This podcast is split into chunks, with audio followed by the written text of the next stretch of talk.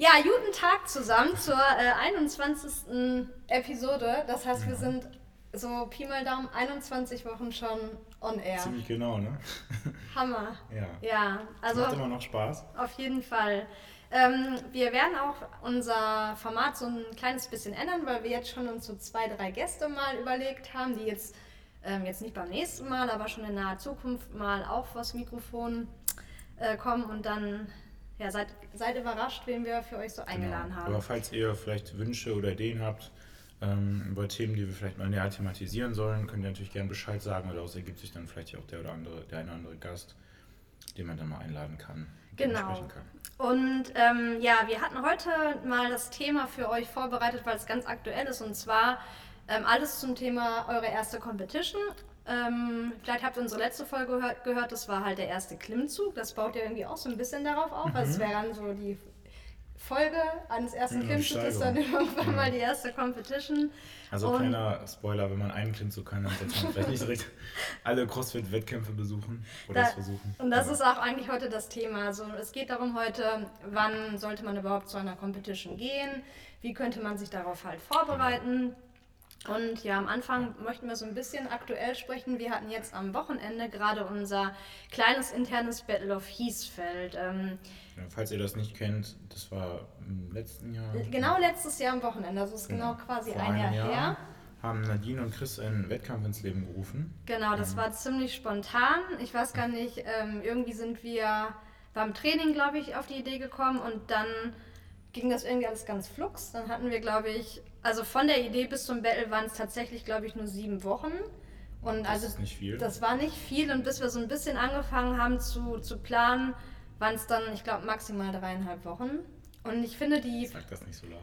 ich finde, die Veranstaltung ist ähm, auf jeden Fall fürs erste Mal ziemlich gut gelungen. Also ich glaube, Ja. klar, es gibt halt ja Verbesserungspotenzial. viele Leute da, ne? Total. Also ich glaube, wir hatten 128 Leute. Athleten. Ja, also im Zweierteam, für die, die es halt nicht kennen, ist es immer Genau, erzähl erstmal ein bisschen vielleicht, was das überhaupt war. Also es war ähm, ein Mixteam aus Mann und Frau. Wir haben einmal eine Scale Division gehabt und eine RX Division.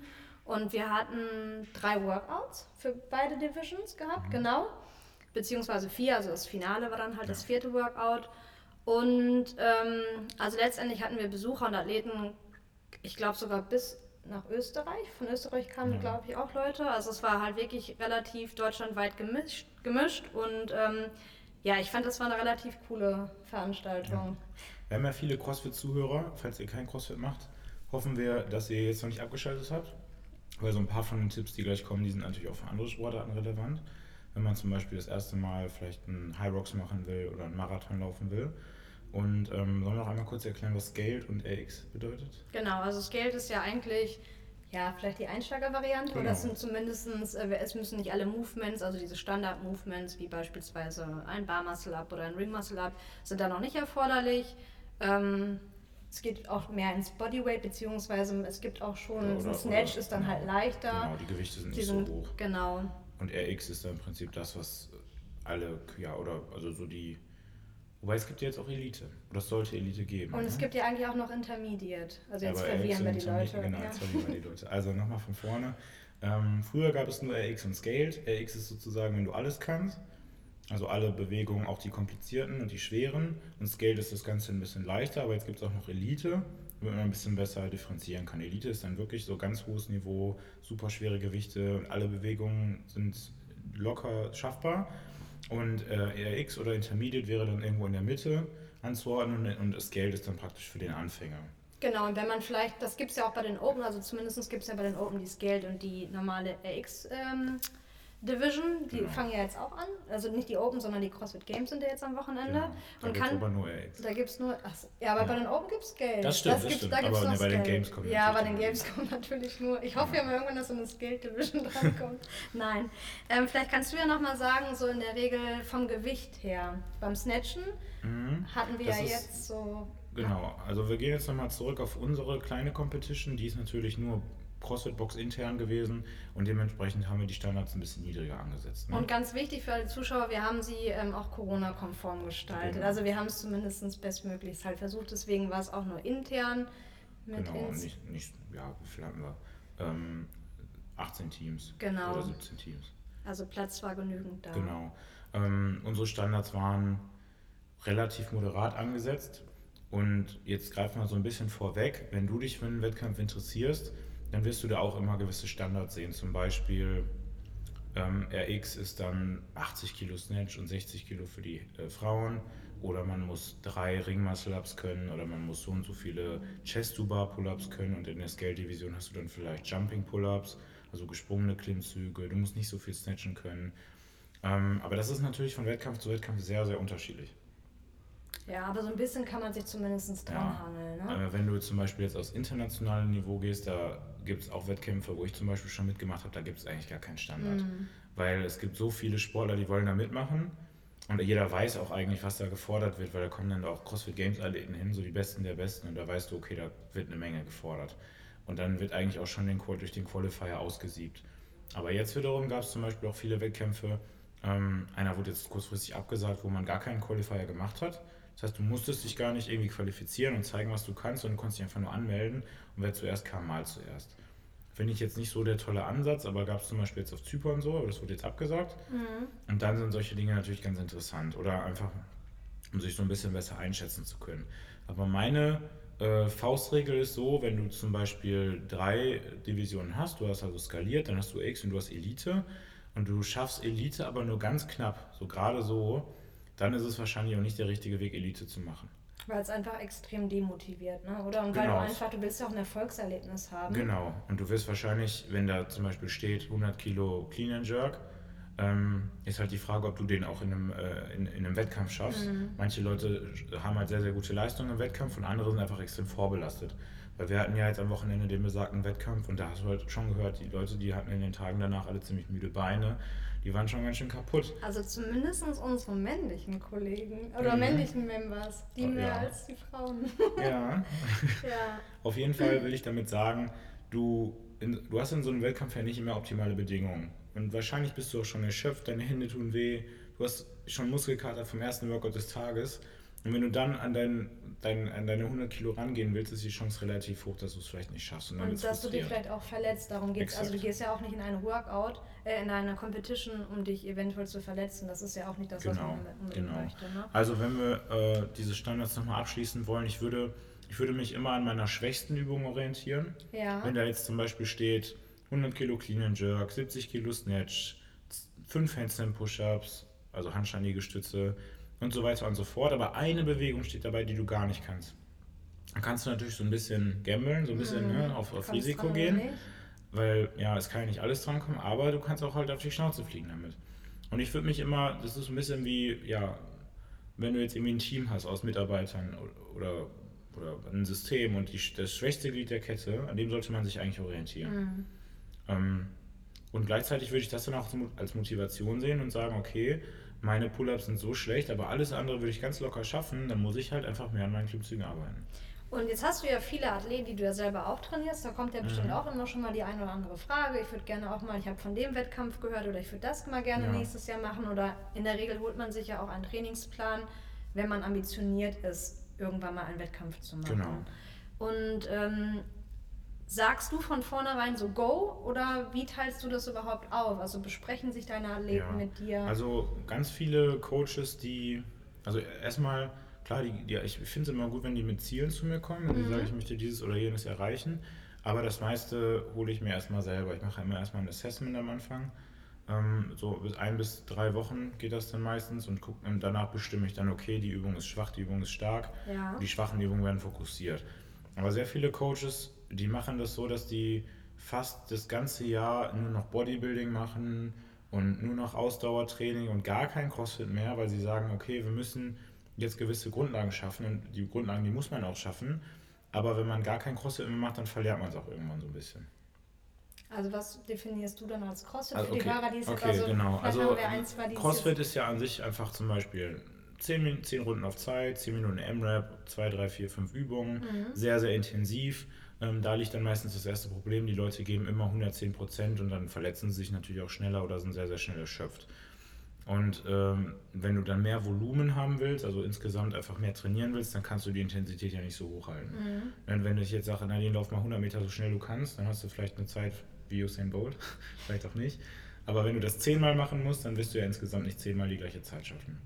Das heißt, wenn du jetzt CrossFit machst, dann musst du erstmal gucken, okay, wie ist meine Intensität, wie ist mein Volumen und äh, welche Muskeln muss ich vielleicht aber auch, auch einfach trainieren durch gezieltes Kraft- und Bodybuilding-Training im Prinzip, um die Voraussetzungen zu schaffen, dass ich dann irgendwann mehr Klimmzüge schaffe, mehr Handstandliegestütze und so weiter und so fort. Also es ist so ein schmaler Grad zwischen, ich mache jetzt Grundlagen, damit ich besser werde in dem, was im CrossFit gefordert wird und ich mache aber auch noch CrossFit, damit ich besser im CrossFit werde. Mhm. Weil CrossFit erfordert ja nicht nur die Kraft, nicht nur die Ausdauer, sondern auch vielleicht die Koordination und es ist sehr viel Taktik im Spiel ja, durch Taktik kannst du ja auch ein bisschen was rausholen, jetzt nicht viel, aber schon einiges. Oder wie atme ich in gewissen Bewegungen, mhm. kann man extrem viel rausholen bei vielen Sportlern, wenn die falsche Atemmuster haben. Ähm, und wenn du nie diese Bewegung machst, zum Beispiel Thruster oder Kurzhandel-Snatches, dann übst du das ja auch nicht. Ähm, aber lange Rede, kurzer Sinn. Generell macht es natürlich schon Sinn, an den Grundlagen zu arbeiten und je näher wir dann an den Wettkampf drankommen, desto eher würde ich dann anfangen, mehr in Richtung CrossFit zu gehen und mehr zu üben. Und, und nochmal zu der Frage, wann würdest du einem Athleten empfehlen, einen, eine Competition zu besuchen? Also kann man das überhaupt so ja.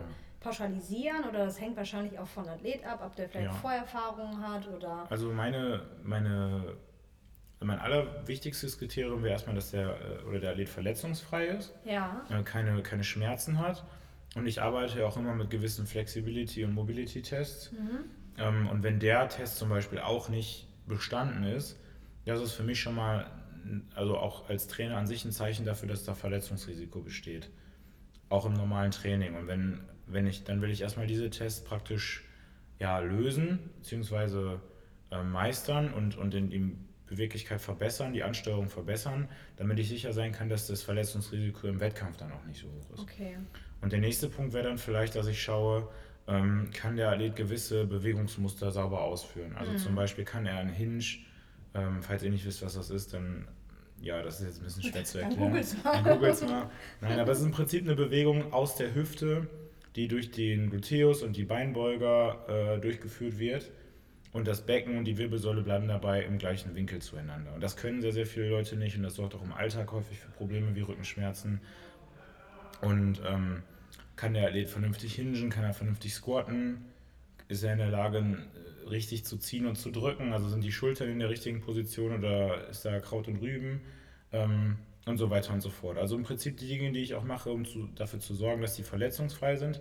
Wenn da viele rote Flaggen sind, so die mir zeigen, okay, da besteht eine Gefahr für eine Verletzung, dann wäre mir lieb, wenn ich die erstmal aufgearbeitet habe. Und so. da bist du auch ehrlich und sagst dann, okay, das ist schön, dass du dieses Ziel hast, beispielsweise genau. nächstes Jahr das und das oder in drei Monaten den Wettkampf zu bestreiten, aber ich empfehle dir einfach als dein Coach, du bist auch noch nicht so weit. Das ist ja auch wichtig, dass genau. man das so ausspricht, oder? Und ja, und, und es ist natürlich auch wichtig, wie relevant der Wettkampf für einen ist. Mhm. Wenn das jetzt so, wenn, der, wenn die Person ganz ehrlich sagt, ja, ich möchte einfach nur mal gucken, wie das ist, ich nehme das nicht so ernst, dann kann man das relativ, ich sag mal, locker einbauen. Mhm. Dann sagt man, okay, wir trainieren jetzt trotzdem an deinen Schwächen, weil ich nenne, also das habe ich von meinem Coach, das heißt Limiter Bridge Performance Model. Mhm das heißt, man hat einmal den Limiter den, den, der jeweiligen Person, also das schwächste Glied. Mhm. Wenn du zum Beispiel super stark bist, aber deine Ausdauer in der Zeitfenster von 10 bis 15 Minuten ist eine Katastrophe, dann wirst du vermehrt in dem Zeitfenster trainieren.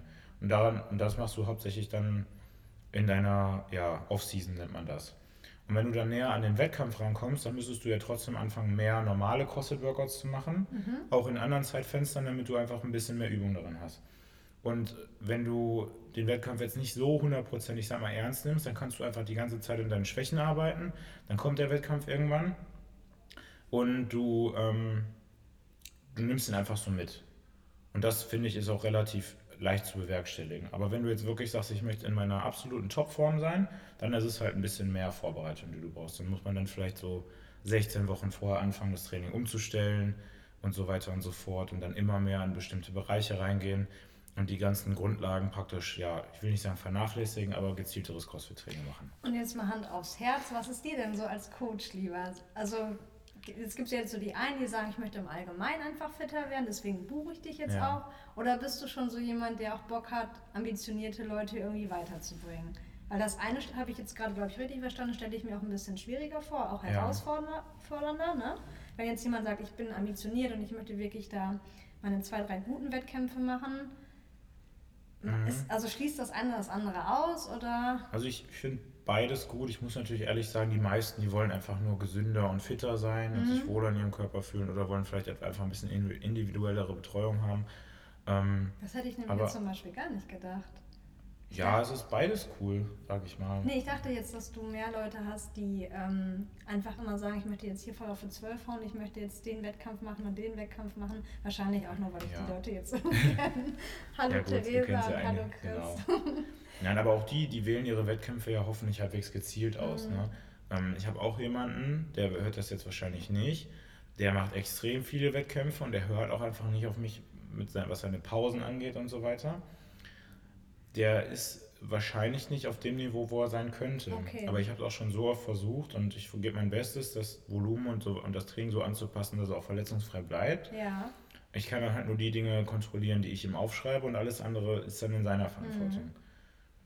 Also, wenn man wirklich performen will, dann muss man da schon gewisse Dinge für in Kauf nehmen. Wenn man jetzt zum Beispiel mal die CrossFit Open nimmt, das ist ja auch so gesehen ein Wettkampf, dann wird man während diesen fünf Wochen eigentlich schlechter.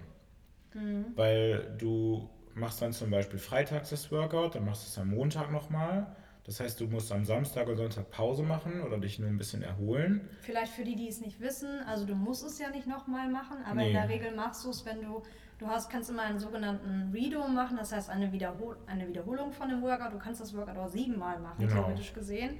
Das ist nicht in Stein gemeißelt, aber in der Regel ist man beim zweiten Mal, kann man auch nicht so pauschalisieren, aber eigentlich beim zweiten Mal Ja. gehst du besser ins Genau. Workout, weil du das Workout ja schon Einer kennst. der häufigsten Fehler ist, dass man bei der ersten Runde schon denkt, ich mache es ja eh ein zweites Mal. Ja, das Und dann stimmt. gibt man nicht 100%, das ist ein Fehler. Der zweite Grund ist natürlich, dass man vielleicht eine Strategie nicht richtig gewählt hat. Und das ist das, was ich ja vorhin schon kurz angerissen habe. Eine Strategie ist sehr, schon sehr, sehr wertvoll. Wenn deine Ausdauer einfach nicht gut ist und das Workout hat 100 Burpees, klar, dann wird es schwierig. Aber letzten Endes ist es trotzdem dann wichtig, sich selbst zu kennen und dementsprechend auch seine Ressourcen einzuteilen. Und mit diesem Wissen aus dem ersten Versuch kannst du dich im zweiten Versuch meistens steigern. Aber letzten Endes machst du das Workout wahrscheinlich am Freitag, dann machst du Samstag ein bisschen was oder du machst Pause, dann machst du Sonntag ein bisschen was oder machst Pause, dann machst du es Montag nochmal, dann machst du Dienstag Pause, dann machst du Mittwoch ein Training, dann machst du Donnerstag Pause, dann geht es Freitag von vorne los. Und das ist das Problem bei den meisten, dass sie dann in diesen fünf Wochen, die die CrossFit dauern, hinterher weniger fit sind als vorher. Im Prinzip geht es halt nur in der Zeit darum, das so gut es geht aufrechtzuerhalten, aber äh, fitter werden kann man das nicht erwarten. Und durch Competitions wird man an sich auch nicht fitter. Ja, aber eigentlich gehst du dann immer all out und Du hast gibst, genau, du gibst immer 100 Prozent, du und- bist super gestresst. Ja. Und du kannst ja auch in, dem, in diesem Modus, in diesem Mindset nichts trainieren.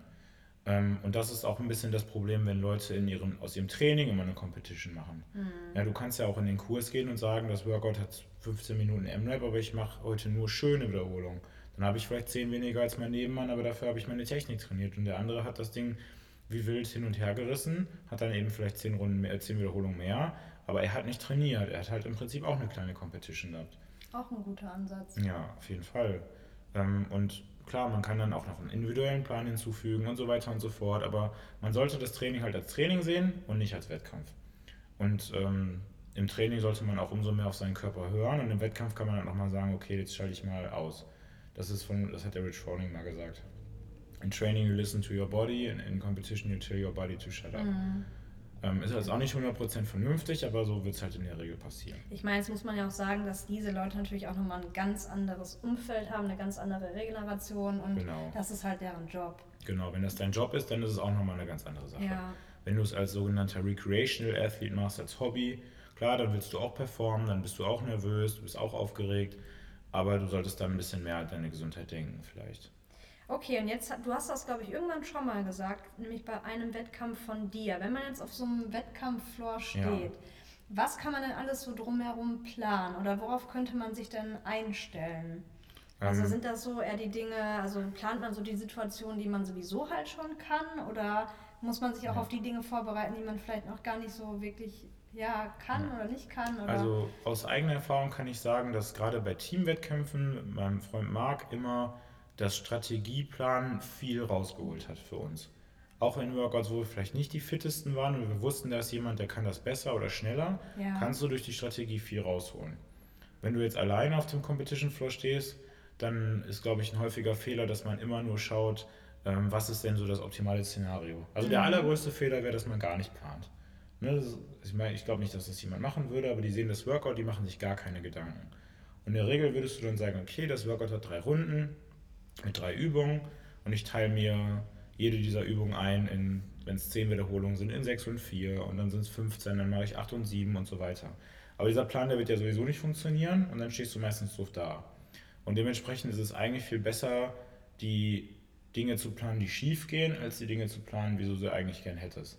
Okay. Also zum Beispiel darüber nachzudenken, was mache ich, wenn mein Seilchen kaputt geht? Habe ich ein zweites Seil dabei? Habe ich ein drittes Seil dabei? Was mache ich, wenn meine Hand aufgeht? Was mache ich, wenn mein, meine Turnerriemchen kaputt gehen? Was mache ich, wenn mir jemand meine Kreide klaut? ja, schon alles passiert. Was mache ich, wenn mir jemand die Kreide umtritt? Was mache ich, wenn eine Handel bei mir vor die Füße fliegt oder so? All solche Dinge, da muss man sich halt Gedanken drüber machen. Oder was mache ich, wenn mein Judge mir sagt, das ist eine No-Rap? Ja. Ja, wenn du zum Beispiel, ich, das musste ich mal machen, ich musste 30 Wallballs machen, aber ich hatte 15 No-Raps. Das heißt, eigentlich habe ich 45 gemacht. Hätte ich vielleicht mal Pause machen sollen. Ähm, Mhm. Und solche Dinge sind dann halt im Vorfeld zu planen und die machen schon viel aus. Weil dann gerätst du auch nicht so in Panik. Das machen ja die Navy SEALs auch so. Die planen ja jeden, jeden Ernstfall und jede Katastrophe oder jeden einzelnen Schritt, egal wie unwahrscheinlich er ist, der wird ja trotzdem geplant. Okay, und jetzt bin ich der Athlet und jetzt habe ich mich bestmöglichst Genau. vorbereitet. Wie sieht es denn jetzt mit meinem Essen aus? Weil das ist eine interessante Frage, die mir ganz viele Leute immer stellen.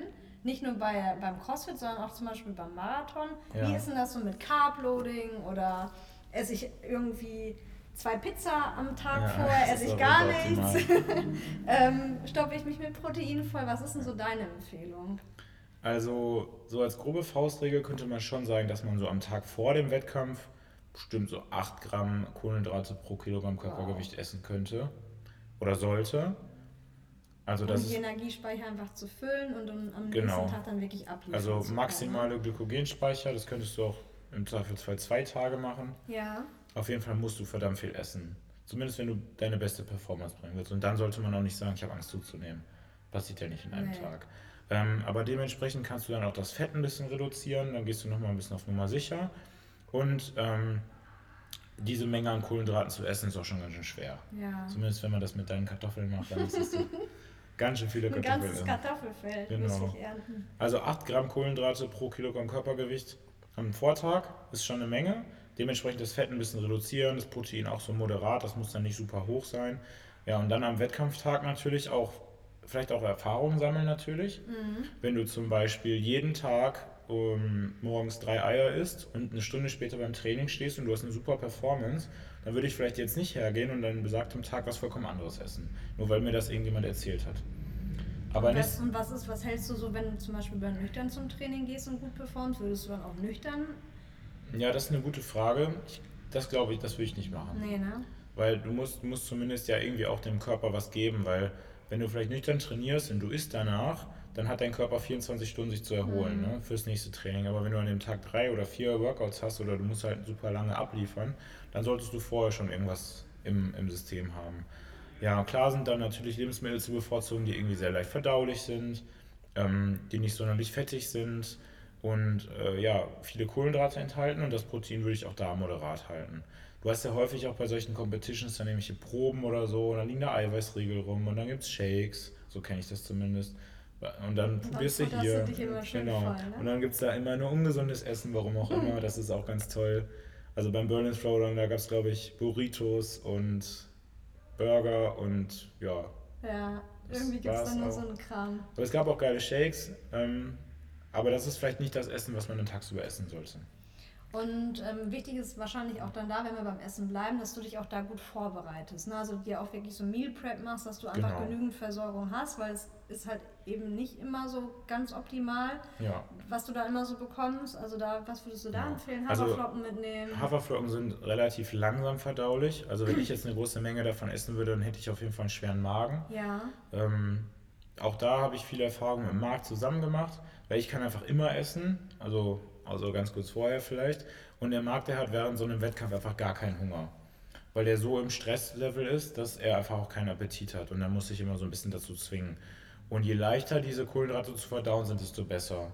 Das heißt jetzt aber nicht unbedingt, dass du dann den ganzen Tag nur Zucker essen solltest, weil zumindest musst du das irgendwie ein bisschen timen. Weil wenn du jetzt zum Beispiel, ich sag mal, eine Stunde vor dem ähm, Workout 100 Gramm Gummibärchen isst, dann hast du vielleicht ja so 30, 45 Minuten nach, dem, nach der Einnahme oder nach dem Essen so einen Blutzucker-Spike. Dein Blutzucker geht sehr, sehr hoch und dann fällt der sehr rapide ab. Mhm. Und dann fällst du in so ein richtiges Leistungsloch und das mitten im Workout.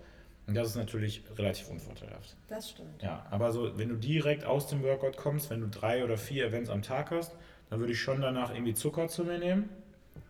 Ja, jetzt nicht jedes Mal 100 Gramm, aber ich sag mal so 30 bis 50 Gramm oder so, vielleicht auch für die Frauen ein bisschen weniger. Ja. Und dann, wenn das nächste Workout zum Beispiel nach zwei Stunden ist, dann würde ich nochmal eine Kleinigkeit essen, irgendwas mit weißem Reis oder ähm, einer Getreideform, die jetzt nicht so, äh, also die relativ stark verarbeitet ist tatsächlich, also sowas wie weißes Brot oder so ist in dem Fall dann sogar okay, weil es eben nicht so schwer im Magen liegt. Also schon auch Kohlenhydrate reich selber an dem Tag selber essen. Ja, auf jeden Fall. Nur wie gesagt, so ein bisschen schauen mit dem Zucker. Ähm, wir haben da zum Beispiel mal die tolle Erfahrung gemacht, da kann man ja auch mal von seinen Fehlern erzählen. ähm, so, so, ein Kohlenhydratpulver, also es war ein Clusterdextrin, das ist so wie Maltodextrin, nur ein bisschen besser, weil es äh, besser, äh, angeblich besser ähm, äh, im Magen liegt, sag ich mal.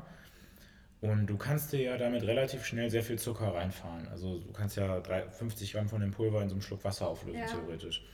Was ich dann aber im Nachhinein erst gelernt habe, ist, dass, das, dass die Kohlenhydrate in der Flüssigkeit keinen so hohen Anteil haben dürfen.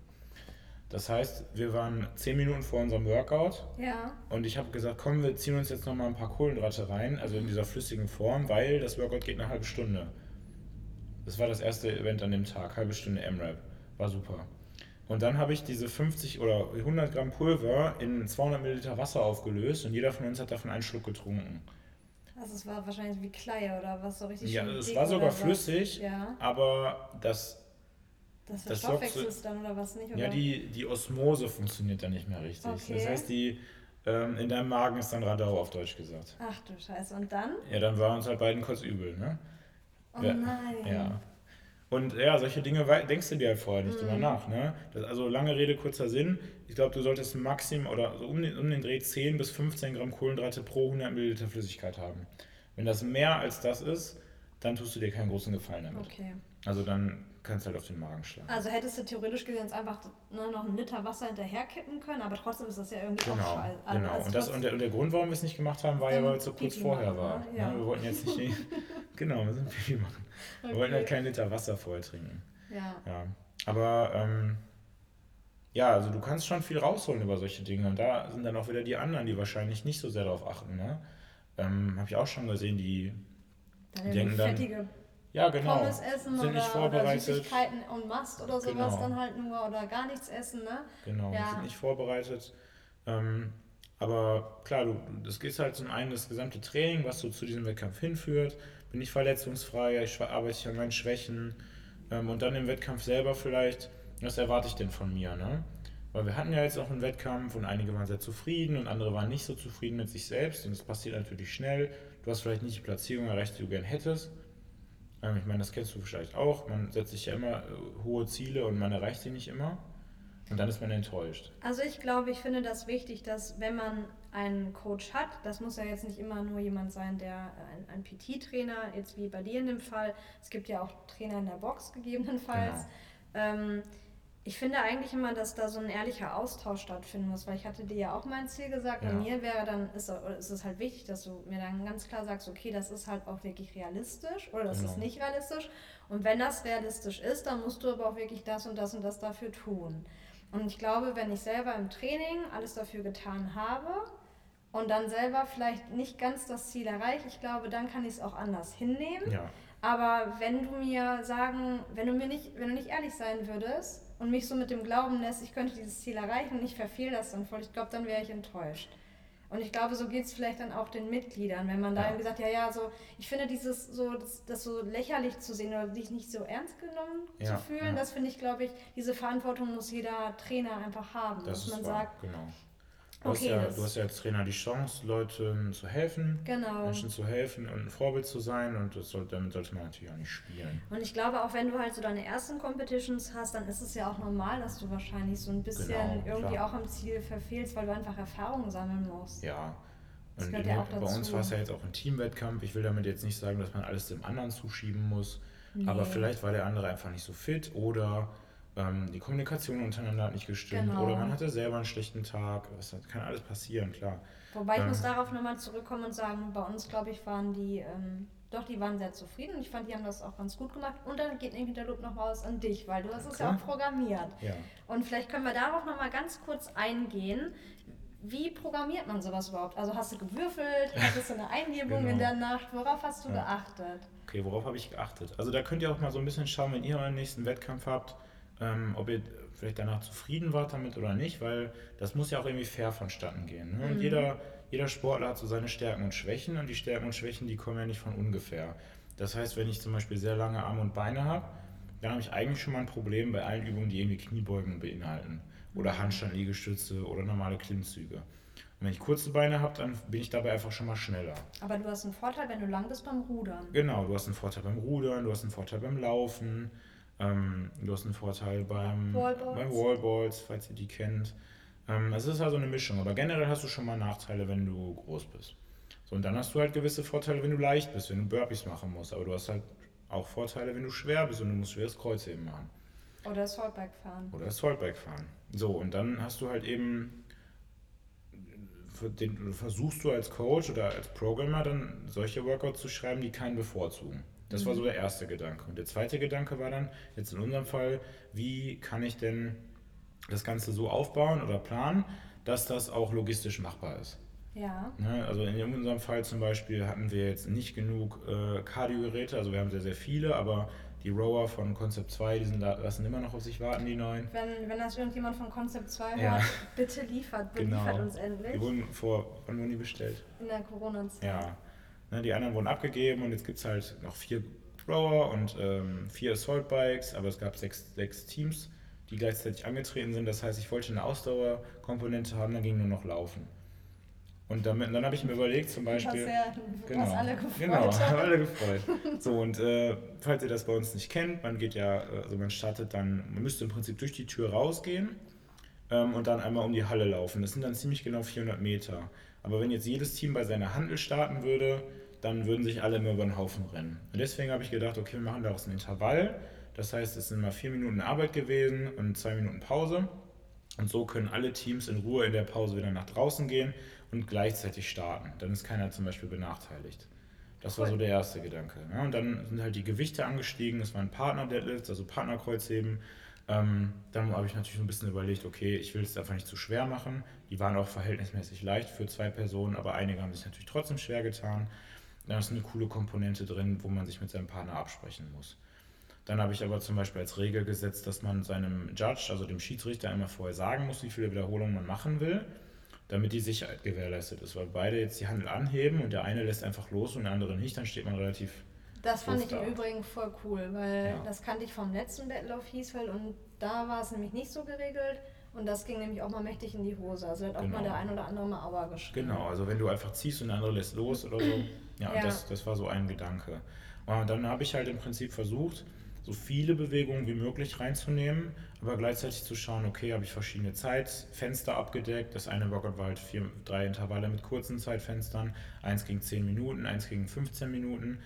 Ähm, verschiedene Aspekte des Teamtrainings abzudecken. Also eins war halt Synchro, ein paar Dinge waren aufgeteilt auf beide. Dann hatten wir im ersten Workout 30 Double Unders pro Person, was wir dann hinterher ein bisschen entschärft haben, aber damit einfach gewährleistet ist, dass äh, beide gewisse Fähigkeiten oder Skills mitbringen.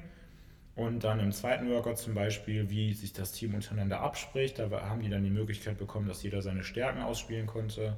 Haben sie auch soweit gut geschafft. Ja, Ähm, und letzten Endes habe ich dann halt geschaut, okay, wir haben möglichst viel Bewegung abgedeckt, wir haben die Sicherheit gewährleistet, das ist logistisch halbwegs gut. Man kann als Zuschauer ein bisschen was davon haben, ähm, es ist nicht super langweilig. Wobei das natürlich noch cooler ist, wenn du eine riesige Lane hast, wo man dann irgendwie mit seinen Handeln Ja. nach vorne wandert oder so. Aber ich glaube, das war trotzdem ganz äh, gut. Also ich fand es super und alle anderen fanden es auch richtig gut. Und da war noch ein Max drin. Das ist ja irgendwie, Genau, das ist ja genau. auch immer so das, was eigentlich Genau, irgendwie immer genau. richtig cool ist. Max ne? heißt im Prinzip Maximalgewicht. In dem Fall war es bei der X-Variante für Clean and Jerk, also umsetzen und stoßen. Und bei der skalierten Variante nur umsetzen. Und da war der Gedanke zum einen, dass sie einen Squat Clean machen müssen, also mit Kniebeuge, weil das den meistens schwerer fällt.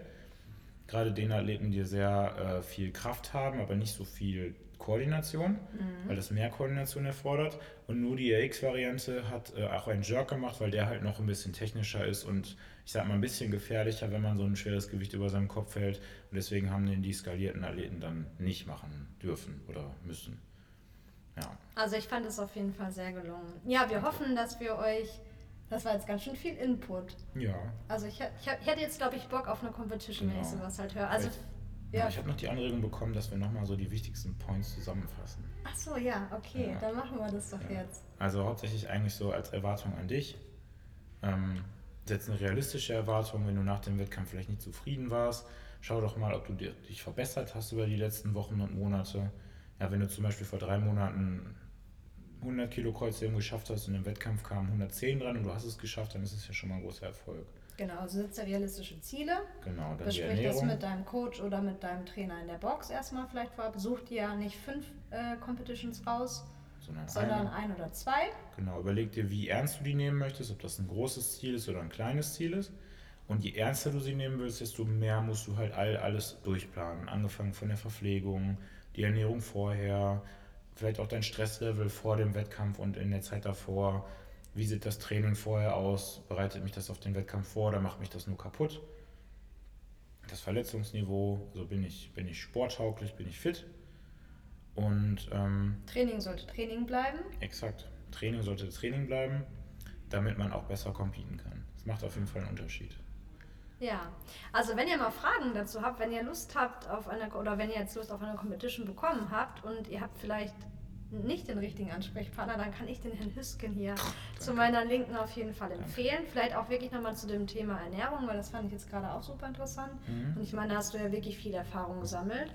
Und dann wollten wir vielleicht nochmal über das Battle of Hiesfeld 21 sprechen. Genau, also für äh, alle Teilnehmer, wir haben ja dieses Mal auch 128 Teams insgesamt. Wir haben es auf äh, zwei Tage dieses Mal, war es ja ausgelegt gewesen. Das sollte ja am 12. und 13. September stattgefunden haben. Wir haben jetzt einen neuen Termin gefunden, das wird der 24. und 25. April dann hoffentlich so sein. Also ähm, der, von, der Gedanke von mir und Chris war halt der, dass wir ähm, das auch wirklich nur mit einer vollen Auslastung, mit einer vollen Zuschauerzahl stattfinden Mhm. lassen möchten, weil wir finden, bei so einer Competition ist halt, gehören die Zuschauer dazu und das irgendwie online zu machen oder zu begrenzen, das kommt so für uns Ja. nicht so wirklich in die Tüte Das und ist nicht so deswegen. der Spirit vorhanden. Genau, und deswegen haben wir uns dazu halt entschieden, das war eigentlich so der Hauptgrund, natürlich auch die Sicherheit und die Gesundheit von allen.